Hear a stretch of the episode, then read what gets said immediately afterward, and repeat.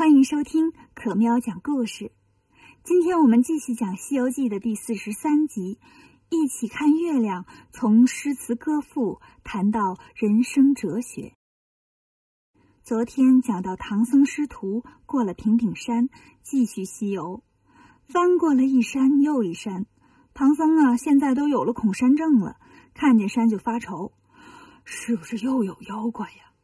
孙悟空说：“师傅。”别胡思乱想，哪能是座山上就有妖怪呀？那人类还活不活了？唐僧叹了口气说：“唉，自打从长安城出来，算起来走了有四五年了，咋还没到西天呢？”孙悟空说：“早呢，师傅，咱且得走着呢。”走啊走啊，终于看见山里有个大院子。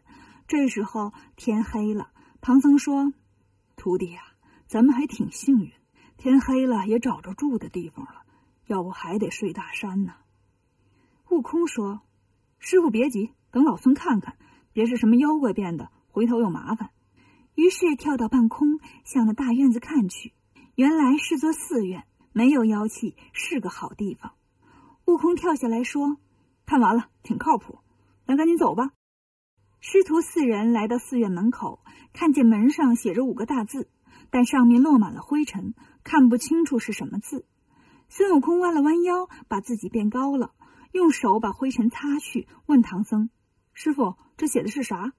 唐僧念道：“赤剑宝林寺。”孙悟空说：“好嘞，咱就住这儿了。”唐僧说：“你们仨跟这儿等着，大黑天的你们进去，再吓死几个，咱就没法住了。我进去。”说完，迈步走进大门。进去一看呢，这寺院挺大。走到里面，遇见了一个打杂的和尚，看见唐僧，和尚赶紧过来问：“师傅从哪儿来的？”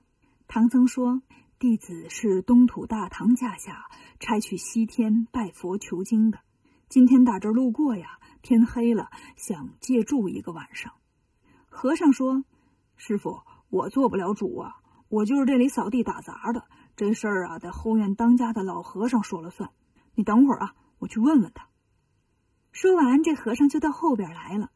老和尚刚躺下想睡觉呢，被叫醒了，挺不高兴，一边穿衣服一边问：“人呢？”和尚说：“前院呢。”老和尚来到门口，偷偷一看，唐僧啊，穿的破破烂烂的，走了这么些天呢，也没洗衣服，也没洗澡，在山里风吹雨淋的一身泥。老和尚直皱眉：“你瞎叫唤啥呀？就这样的，一看就是没钱没势。你搭理他干嘛呢？让他在门口蹲着吧。”唐僧听见这话呀，心里挺委屈。你不让住就不让住呗，不会好好说话吗？什么叫让我在门口蹲着？我也不是石狮子呀！不行，我得跟他理论理论。想到这儿呢，唐僧就跟老和尚进来了。老和尚见唐僧进来呀，老大不乐意。你干嘛呀？唐僧说：“我是从大唐来去西天取经的，经过这儿想借住一个晚上。”老和尚说：“你既然去西天取经，那就往西走呗。离这儿四五里呀，有个三十里店，那儿啊有菜有饭有房间，二十四小时营业，还能免费上网啊。我们这里不方便。”唐僧说：“都是一个系统的。”不是有规定，寺庙对和尚免费开放提供食宿吗？怎么你不是和尚吗？老和尚听唐僧这么说就生气了。和尚怎么了？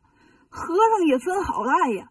这些年我接待过像你这样的和尚啊，穿的破破烂烂、埋了八胎的，我把他请进来，给他吃，给他穿，结果怎么样啊？人家赖着不走了啊，不走就不走吧，还偷鸡摸狗的，净干坏事。唐僧听他这么说，心里更委屈了，想不出来说点啥，只好走出来，见了三个徒弟啊，一抹眼泪儿。嗯嗯嗯嗯。悟空一看就急了，怎么了，师傅？这里面的和尚打你了？唐僧说没打。八戒问没打没打，你咋哭了？悟空问骂你了？唐僧说也也没骂。悟空就奇怪了，那你哭啥呀？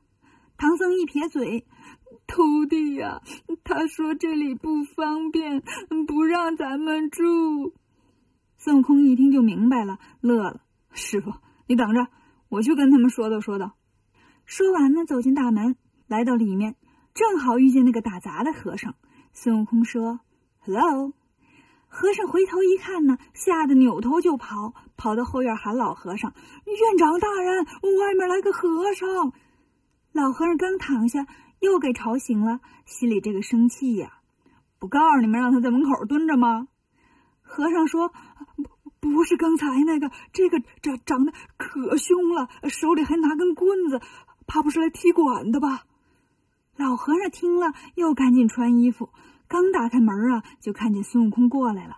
他妈呀一声关上门，悟空也不敲门，直接就把门给打破了。进来就喊：“都起来，别睡了，给我打扫出一千间卧室，老孙要睡觉。”老和尚吓坏了，战战兢兢地说：“这位长老，我们这儿地方小，加起来也不到三百间房子，实在是不方便留你们呢。”悟空把金箍棒变成了脸盆粗细，竖在院里，对他们说：“你不方便，你就搬出去。”老和尚没碰见过这么不讲理的呀，不知道怎么办才好。打杂的就给他出主意：“大人呐，要不咱搬家吧？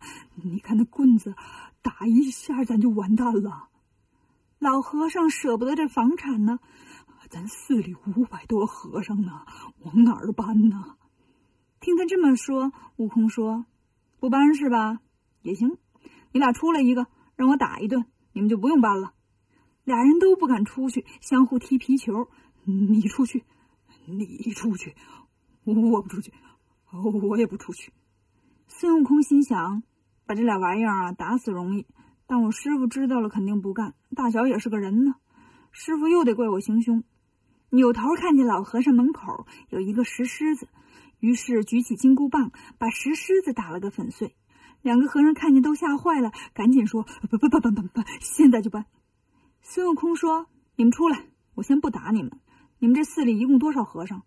老和尚说：“五五百个。”孙悟空说：“都叫出来，排好队，上门口啊，欢迎我师傅进来，我就不打你了。”老和尚一听，赶紧让打杂的去喊人。不一会儿呢，五百多个和尚。拿着鲜花和小红旗都站好了队，悟空看了挺满意。走吧，和尚们排着队来到门口，对唐僧十分热情，欢迎欢迎，热烈欢迎，欢迎欢迎，热烈欢迎。八戒一看就说：“师傅，你看看，怎么你进去就哭着出来，师兄进去就让他们列着队出来呀？”唐僧说：“哼，常言说，鬼也怕恶人呢。”就这样。唐僧师徒被和尚们请进去了，老和尚赶紧准备饭菜，和尚们也不知道煮多少饭够吃啊。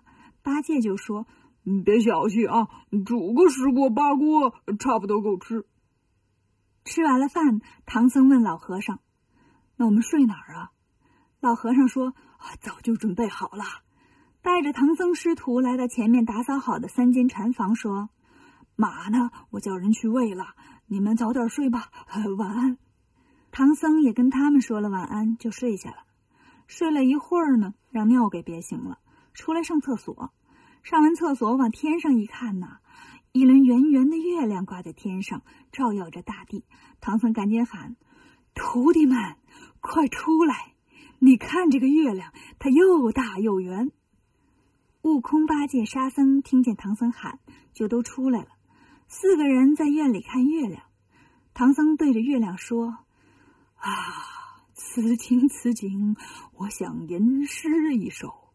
床前明月光，疑是地上霜。举头望明月，低头思故乡。”悟空听了说：“师傅呀，看来你是想家了。你看这月亮，每个月都圆一回。”但愿人长久，千里共婵娟。放心，我们总有跟家人团圆的那一天。唐僧听了高兴极了，悟空说的太有道理了。沙僧这时候说：“师傅，大师兄说的的确有道理。可有个名人也说过，明知征途有艰险，越是艰险越向前。我们去西天要有决心，有勇气。”有困难要上，没有困难，创造困难也要上。唐僧听了更高兴了，没想到啊，沙僧，你说的也不错呀。八戒走过来拉住唐僧说：“师傅，别听他们瞎说了，这不耽误睡觉吗？要我说呀，人跟这天上的月亮一样，哪能总圆呢？学霸也有缺点啊，就算是个学渣呢，也有优点。只要肯努力改正错误，也能进步啊。”唐僧想了想说：“嗯，你们说的都对。孔老师说过呀，‘三人行，必有我师焉’，这话一点也不假呀。你们都去睡吧，我呢，赶紧看会儿书，复习一下功课。我也得要求进步呀。”悟空、八戒、沙僧都去睡了，唐僧点了灯，在那儿看书，看到半夜，准备要睡觉，刚站起来，忽然刮起了一阵风。风把灯光吹得忽明忽暗，唐僧忽然觉得特别困，就趴在桌子上了。迷迷糊糊的听见有人喊他：“唐师傅。”到底是谁半夜不睡觉来喊唐僧呢？关注可喵讲故事，订阅《少儿西游记》，更多的精彩等着你哦。